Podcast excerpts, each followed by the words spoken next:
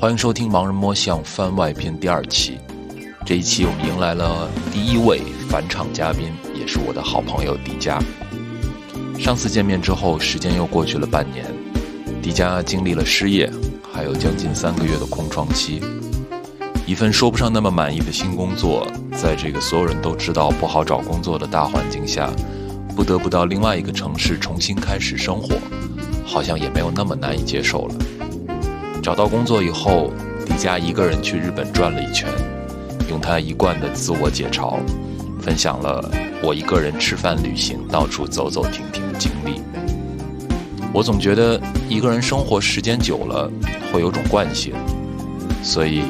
迪迦准备养只猫，除了养猫，这半年还是有挺多变化的。用迪迦自己的话说，从想要混出头，到只想混下去，也就半年时间。当然，也有好消息，比如他报了个声乐班学唱歌，还报了网球课、篮球课，可能是全杭州唯一一个面向三十岁加成年人的篮球兴趣班。似乎我还在纠结于自己有没有成为一个更好的人，而迪迦只想给自己的生活多找点乐子。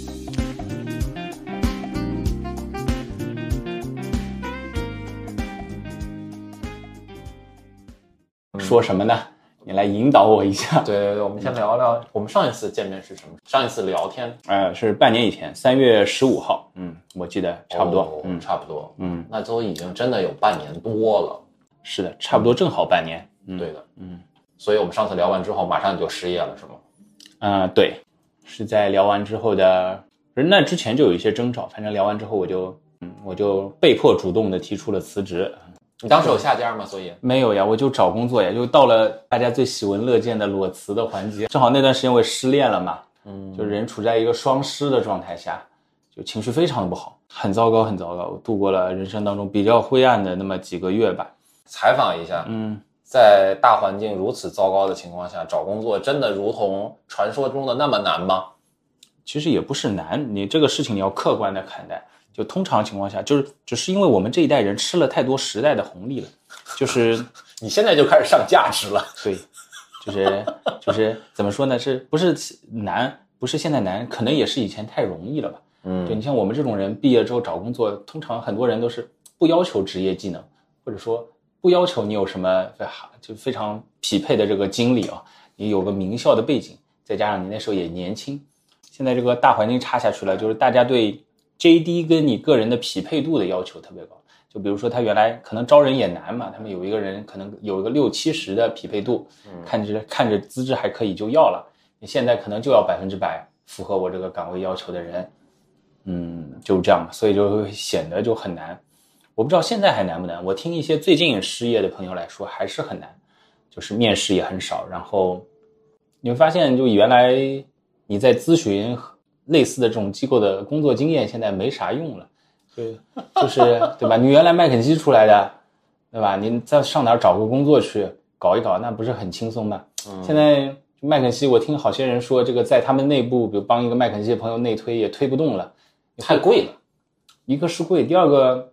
也不是接不住你的盘子，而是你没有实操过一些东西，你的手太干净了，嗯，就你不懂这个很多象牙塔之外的这个世界，对对对对，所以就是现在比较缺销售，我看好些外企都在招销售，嗯，可是就是就就就就就这种情况吧，导致我们这种人前那段时间找工作特别难找，我也是，哎呀，拜托各个领导内推啊什么的。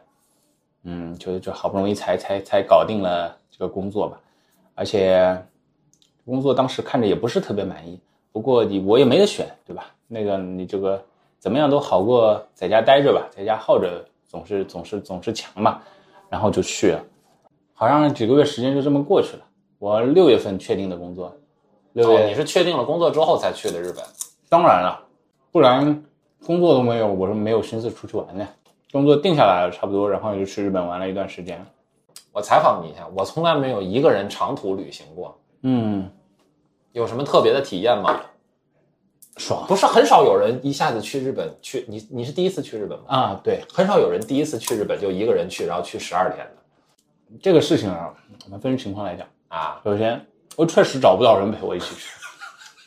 你说谁那时候又不是节假日，对吧？你要满足没有对象、没有工作、有钱有钱，要愿意陪你去，没有啊，真的没有人。我我也想找人陪我去，怎么说呢？因为我本来就是一个比较内向的，我对沟通跟交流的需求没有那么的嗯迫切。嗯，那日本真的蛮适合的。嗯，然后一个人呢有一个人的好处，你的 schedule 非常的自由，嗯就是你可以随时根据天气的变化呀、你的身体情况的变化呀、累不累啊，更改你的行程，对吧？你像比如说我跟你说了，有大阪人请我吃饭，我先跑去了大阪，然后隔天胡彦涛要在东京请我吃饭，我又跑回了东京，就这种事情，你在你有但凡多一个人的情况下都是不能实现的嘛，对吧？但我就无所谓嘛，而且我就是去那个去玩的嘛，去放松的嘛，嗯。一个人其实也没啥，因为日本这地方治安挺好的，就你你也不用有什么担忧，就反正你去的也是主流景区嘛，对吧？对对都挺干净的，也挺挺安全的。但是呢，就是一个人要操心的事情也很多的。你这个，比如说你带着那么多行李，对呀，你要跑来跑去。对，然后而且你你很考验你自己的粗心，你不能粗心，对吧？你不能因为连个提醒你的人都没有，你什么东西落在哪儿就是落了。嗯怎么说呢？就是我还挺适应这种一个人。我可以跟你分享一段经历，就我有一天我去镰仓去看那个大海，去看《灌篮高手》那个地方。镰仓高校前。对，因为其实镰仓它是一个景区啊，它有很多寺庙啊什么的，它有一大片。但是因为那些那些是一些比如比较小众的、比较深度游才会去的。嗯，我我跑过去，我就是看那个火车去的，其他那些小众的景区我也我也不知道，我也没没去。嗯，那天还下着雨，不过还是看到那辆火车来来回回那个站，就反正童年也算是打卡过了，然后就回来。那天呢，出了一个特别 bug 的事情，就是这个那天头一天晚上我手机没充上电，我在镰镰仓回东京的那个那个那个火车上，我手机就没电了，那怎么办呢？日本又没有遍地的移动电源而且我手机没电了，我怎么扫移动电源？啊！你说的很有道理。我是住在那个当时那天哦，因为我我每天一一个人嘛，我经常搬地方，那天住在东京站，嗯然后我那天其实下午还有还有规划的，咋办呢？我我那时候在想怎么办，要不要就地拦辆拦辆出租车，不管多贵，先给我返开回酒店。对你有现金对吧？对，我想不行，不然那天我就浪费了。然后就纯凭着自己对这个城市的理解，我就按原路走，我也不看手机。嗯嗯，我就下午回了那个地方之后，就因为日本有些字你还是看得懂的嘛，对对对，就按原计划去了秋叶原，然后回来又就是按照你对这个地图的摸索，反正那一天我觉得过得挺奇幻的，自己一个人在一个陌生的国家。没有手机的情况下，到我晚上十点钟，我顺利的回到了我的酒店，也没有花一分冤枉钱，真的挺爽的。哦，有一种返璞归真的感觉哦。对，然后最后我就搭了一趟电一趟出租车。通常我上出租车要给师傅看我那个地图的嘛，嗯地方嘛。那你怎么跟他描述你要去哪儿呢？我说了两个字：金子，这是去银座。啊啊啊！第二，Uniqlo，银座优衣库。就发现呢，这个师傅哦，说说说说说说，明白了。嗯，然后我那个酒店就离那个优优衣库不远嘛，那天住的地方。嗯，这期没有优衣库的植入啊。对，就是就是，哎哎哎，这个有点傻，就不要剪进去。那不行，我一定会剪进去的。不过有一说一个人旅游确实有的时候也有点无聊。但凡你是一个不像我这样，就自己能跟自己玩的很好的人，嗯就像我我已经觉得我是那种很能忍受孤独的人了，我还是会觉得有时候，就比如说你走在路上啊什么的，你是需要跟人讲讲话的。但是一个人出去玩，对，还有一件事情比较麻烦，就是到处要找人拍照。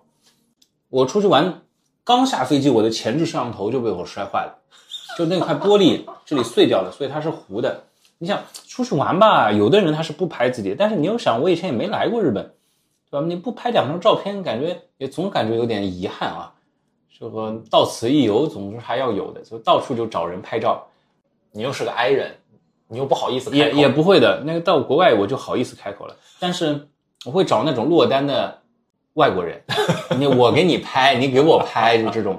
然后后来就就其实也就一路这种乞讨式的找人帮忙拍照，人不过就这种人拍的贼丑，就是他只是帮你摁一下，对呀、对，但没办法嘛，这种你反正也就是到此一游嘛，也来过了嘛，也挺好。你会觉得一个人生活习惯了，其实可能也挺好。也就不想改变了。一个人吃饭，一个人上班，一个人旅行，本来没觉得自己这么可怜的，这怎么叫可怜？不是这被被你一总结，我怎么变成这么孤独的一个人？没有没有，我觉得你还行吧，我觉得你还挺挺自得其乐的，而且你有点儿，你会抗拒吗？你抗拒说有一个人，另外一个人进入自己的生活吗？不是啊，我不是会抗拒，我是会很习惯，就一个人挺好的，没有人来爱你，你也不会辜负任何人。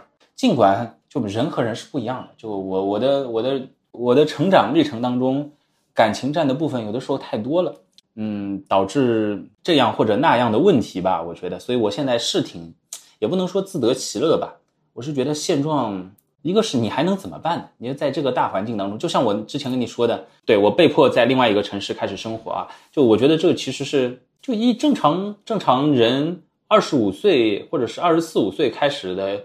一些生活经历被我挪到了三十岁，就我还挺庆幸，就自己 finally 也要经历这些，不然你这一段就跳过了，你知道吧？就是就是你们这种一直出生在上海、成长在上海的孩子不会体验到，而且我又没有出国留学，对吧？我本来也要去的，然后呃，我又没有，就很多人会呃去别的城市工作啊什么，或者去那个我我其实这些这些这些环节都那个跳过了嘛。所以其实现在就是等于说，你又在一个三十加的年纪要开始做一些二十加年纪的人通常会做的事情，是有点奇怪。然后那怎么办呢？对吧？你得接受这个生活呀。比如很多方面会发了变化，我花了好多钱去装修我的新房子啊！真的啊？就我至少自己出了很多的积蓄，当然父母也也也那个。不是你为什么想要去花这么多钱装修租的房子呢？不是啊，我是说要。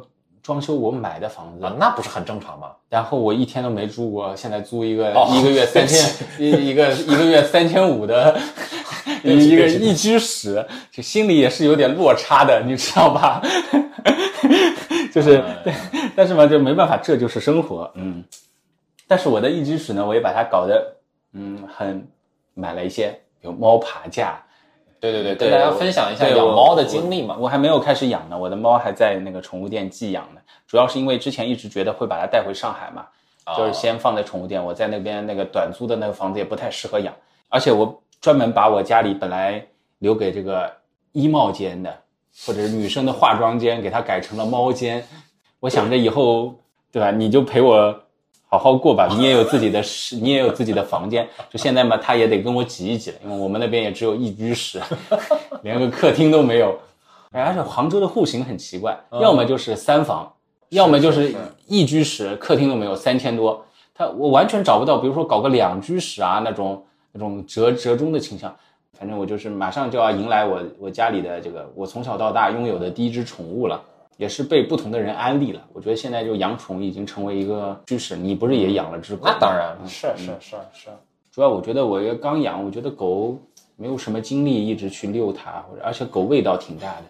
狗需要你在更大程度上面改变你的生活，让它融入你的生活。就是猫，好像在我的理解当中和我观察到的朋友比较独立。对对对，你们两个还是可以 保持两个人，嗯，两个个体。有各自的生活。对我租的那个房子虽然是个一居室，但是我是个 loft，哦，就楼上那楼上对楼上是一种是一个我上楼基本上连就就是头会碰到那个天花板的那种伪伪 loft，那就是硬隔出来的 loft。啊，对，我就准备这样各自留一点生活空间，我睡楼下，猫睡楼上，这样这样嘛，就是大家也可以呃保持一点距离，不会隔得太近。不管怎么样，现在我感觉有只宠物还是挺好的，嗯，因为你也有一定程度的需要被陪伴和交流的诉求虽然它听不懂你说什么，但你还是可以跟给它讲嘛，对吧？尽管它听不懂，多少是有一个倾诉对象了。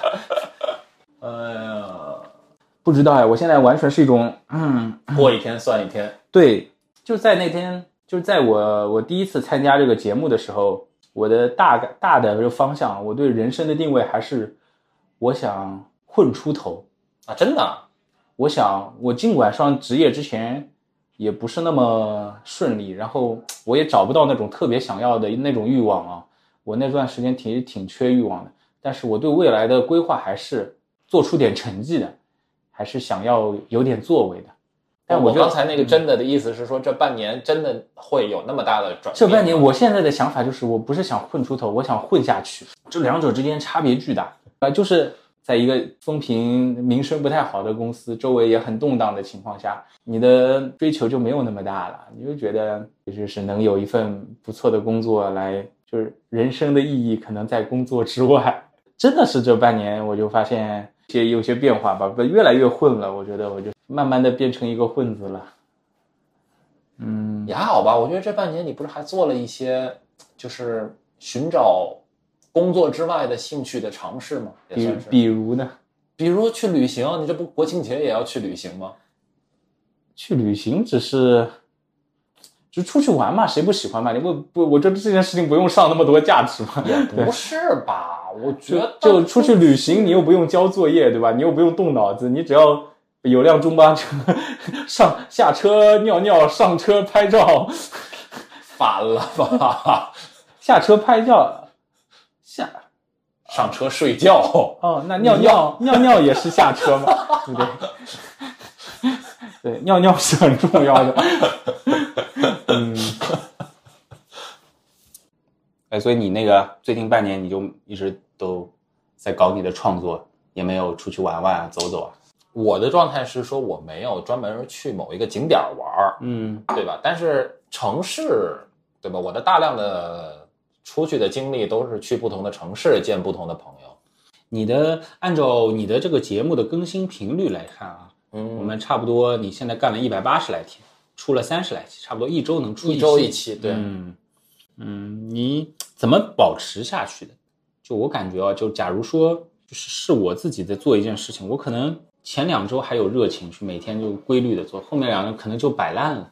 我是这样的，就是我也会有倦怠，但是我的状态是说，我每跟一个新的人开始聊天，如果聊得特别好，我觉得就是我学到了一个新的东西，我看到了世界的新的一角的时候，我还是会有新的冲动，就是支撑我把后面的什么剪辑啊、后期啊这些东西都做完。哎，那你有没有觉得这种冲动会随着你时间的增加而慢慢的减少？你会发现世界上的人也就分那么几类。我觉得有可能，但是另外一方面，这是个互相的过程吧。我觉得一方面是说我们平时之前生活的世界是很小的，就是你看到的身边的人，就就差不多都是那样生活的状态。你跟很多人每天擦肩而过，但其实你并不真的了解他们的生活。你真的会进入他们生活的那些人，跟你都是差不多的样子。念了一个大学，出来找了一个工作，在互联网，在在在券商，在 somewhere 一个一个高级写字楼里面，每天画着 PPT，然后也不太知道自己做的工作跟具体的每天在发生的那些事儿到底有什么关系。就大家不都是这个样子吗？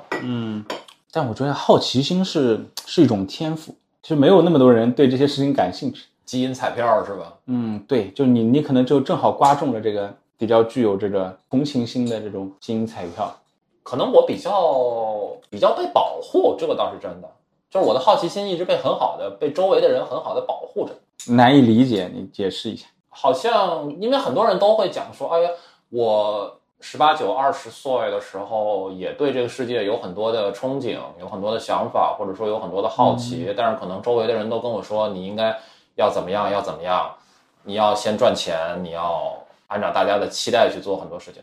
就是对我来说，我也有按照大家期待去做很多事情，但是我在做的过程当中，大家对我都比较宽容。啊，大家都会，哪怕我在工作当中表现出来很多不合时宜的好奇心，大家都会比较宽容。嗯比如说我以前在上班的时候，我会对很多具体的事情非常好奇。比如呢？啥叫具体的事情？做一个 study，对吧？我要研究我的客人。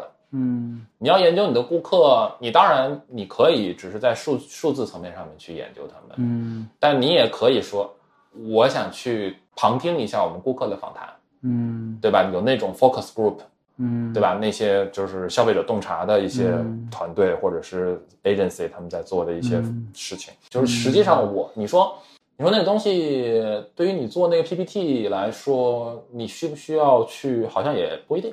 嗯你不去听那个 focus group 也能做，嗯，但是你听了之后呢，你一定会有一些你原来不知道的。但是你说这些东西是不是对于你做好眼下的工作有那么大的帮助？好像也没有。但是我遇到的人就都还挺，就都比较保护我。大家都觉得，哎，你有好奇心，你对这个很多具体的细节的东西感兴趣，这很好，这很好啊，你去啊，没问题。嗯，就自驱这件事情还是挺难的，尤其你没有人每天盯着你啊、上班打卡，是阶段性的有一些 KPI 和产出的时候，我觉得假如是我，我可能就三分钟热度就懒下去了。你有什么长期坚持做了很长时间的事儿吗？长期做没有，大学的时候也没有吗？谈恋爱。剩下的真的打了挺长时间的 DOTA，但是这件事情吧，我发现是这样的。我以前我有段时间很喜欢去网吧，我知道，然后尤其是我工作了之后，嗯我下了班也喜欢去网吧。网鱼网咖，对，为什么呢？可能是因为我确实对我的工作就没有什么好奇心和享受感，工作只是在工作。然后我特别喜欢这种下班之后换一个完全不同的环境去彻底的放松的那种感觉。通常有这么几种选项嘛，去泡妞、去夜店、就酒吧蹦迪。我选我选择一种最省钱的模式，哦 就是去网吧。嗯哦，打游戏。然后呢，我有我我有段时间呢，还是会尝试一些别的游戏的。然后后面呢，我已经失去了对游戏探索的一些兴趣，然后我就一直在打 DOTA。但其实关键不是这个，关键是我 DOTA 真的打得很菜。就我基本上是那种属于打打了三盘有一盘会被人喷的那种，就喷退的那种。就我还是一直不停的打，我可能就是在自己的一个舒适区里面养成了这么一个习惯，嗯，就是不打我会难受。打嘛，其实也没有那么的舒服对吧？直到我今年我换了一台新的设备，就笔记本我已经完全不用去网吧了，就是我的设备已经可以碾压主流网吧的一些设备了。很奇怪，当我换完设备之后，我把我喜欢打的 DOTA 给下回来了，就打了一盘，半年，我就对这个游戏完全失去了兴趣。嗯，你让我再打开它的一点欲望我都没有了。我后面发发现是什么呢？就是因为它处在这种这个游戏，它是发生在你公司隔壁的网吧，然后你是下班的时候，你才会愿意去玩它。当你现在随时随地可以打他的时候，你会发现我其实一点也不爱打游戏，就是得不到的永远在骚动，你知道吧？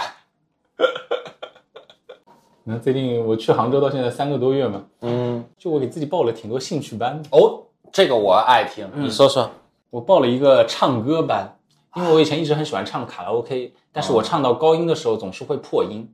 我唱歌班是学唱歌的班吗？对，它是这种成人音乐教育班。哦哦哦，对，就是声乐班对，因为我觉得我需要学点啥。是是是是，你知道吧？这是一种很奇怪的感觉。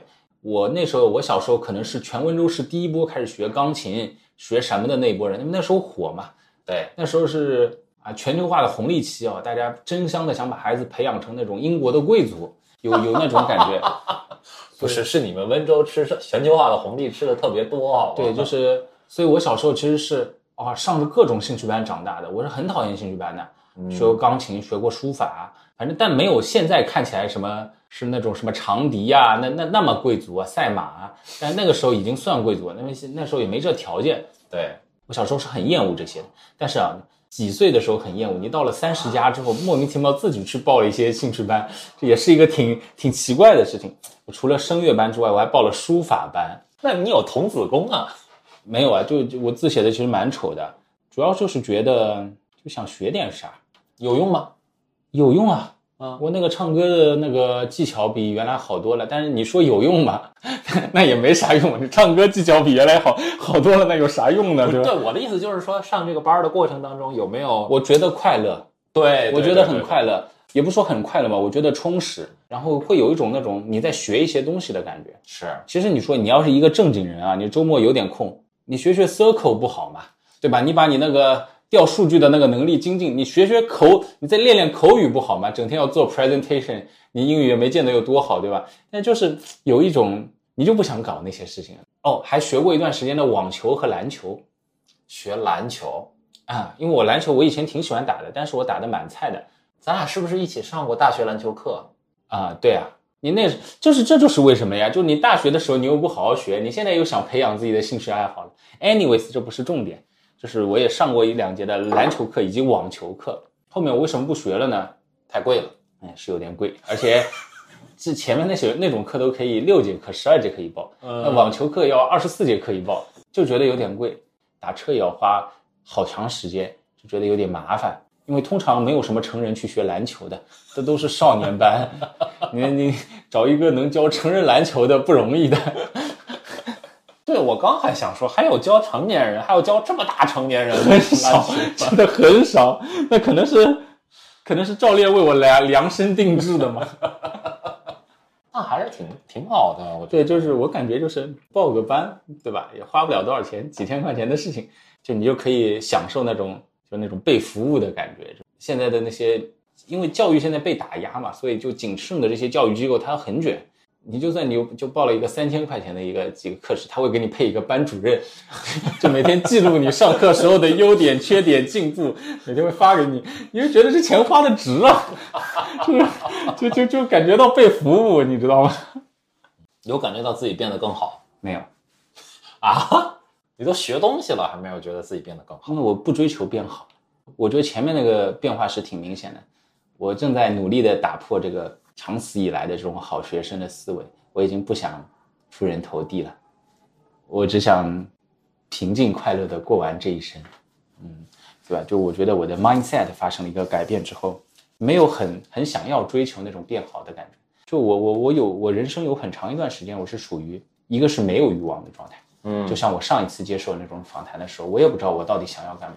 还有一种状态就是我有有很多人给我很多的压力，就我有很很强的我需要几年之内做成什么事情的这种指标，但是我眼高手低，你知道吗？就是也并没有真的为你的目标付诸什么努力和行动，到头来也就是徒增烦恼而已。所以其实就是觉得干嘛呢？你给自己设那么多有的没的的条条框框，Why？人生七十古来稀，十年少小，十年老幼弱，对不对？剩下只有五十年，你还要吃饭睡觉，时间是不等人的。就所以就是有的享受就享受，你没有的享受呢，至少不要不要自己给自己过不去嘛，就不要逼自己。哎，对，想起来这三个月我看了很久的心理医生，里面有很多话都是我在跟我心理医生聊天的过程当中聊出来的。他说给你的，你说给他的。心理医生不会主动给你输出的。心理医生就是捧哏，嗯嘿，可不咋地。说哟，瞧您说的，火。中国心理医生，我感觉我坐下来基本上就干这个的。就你说什么都是对的，都是对你内心真实世界的一个映射。他最多就是帮你做一些提炼总结，他他就挣这份钱。而且他们的 hours rate 真的蛮高的，稍微好一点的也要个。大几百块钱一节课的那种，对啊，嗯，所以我后来就不用心理医生了。我觉得我可以，我我学了那么十几节课之后，我已经可以自己给自己做心理诊断了。主要我也有点嫉妒他，我觉得这个钱真的太好赚了，不想给你赚。对啊，就有的时候，比如说我们约视频的这个心理咨询，一共才五十五分钟，嗯，就比如说约了礼拜六早上的九十点钟，嗯，你看到视频那边那个心理医生。蓬头垢面的，像脸都没来得及洗的，就过来，哎，讲讲吧，最近发生了啥？我觉得我操，这钱也太好赚了，不想给你赚这个钱。我很多次跟我的心理医生说过，你能不能给我一些建议？我说我真的人生遇到很多困境，说建议，我心理医生都会跟他跟我讲说，我们正在共同的一起了解你，这个过程当中，你自然而然就会改变的，就你不需要一个额外的建议。当你就是当你认清了自己是谁之后，你自然而然就变了。嗯，道理是有这个道理。对，他说的一点都没错的。对，但我就觉得我不想让你这么轻松的挣这个钱。可能是现代人太缺少这种支持性的这种倾诉的场合了。你可以放肆的随便你说你最真实的想法的环境，对一个人的心理状态本身就是有很大的帮助的。从你的需求上来讲，一一个月你假如花个几千块钱找个心理医生，系统性的聊一聊。呃，其实是挺好的一件事情，就是你有一个倾诉口。但是从供给的角度来讲，我觉得他这个钱赚的太容易了，所以就有一种不想让你这么容易的赚这个钱的感觉。后面我就我就不做了。那你不是？那你要是这么说，那你每个月这个钱，那真是剩不下多少了。没有呀，我也不是每个月都那样，我只是尝试，你知道吧？你心理医生要支出对吧？我现在也不支出嘞。然后你这个课外兴趣班要支出对吧？其实也还好吧，我我交的都是半年的钱吧，对不对？也不是每个月都要支出的。你还要扎针灸，针灸也是一次几十块，那个花不了几个钱的。我感觉你就是系统性的在黑我。我没有。针针灸其实真的挺推荐的，对，嗯，就是打通你身体的这个七经八脉啊，这个经络啊，这是有很大的帮助的啊。质疑中医，理解中医，成为中医啊！我现在但凡遇到个人说自己最近睡得不好啊，怎么样，就那种你无法清晰的描述出症状的疾病，我都很推荐你去找个老中医把把脉看一看。嗯，真的就是舒不舒服，它不是一个意识形态方面的问题，你自己是能感觉出来，就是没必要为了站队而去黑或者去支持一个东西。我们还是要本着实事求是的这个原则啊，所以这这就是哎我已经把哎我已经是非常努力的把我这几个月做过的事情都已经讲了一遍了。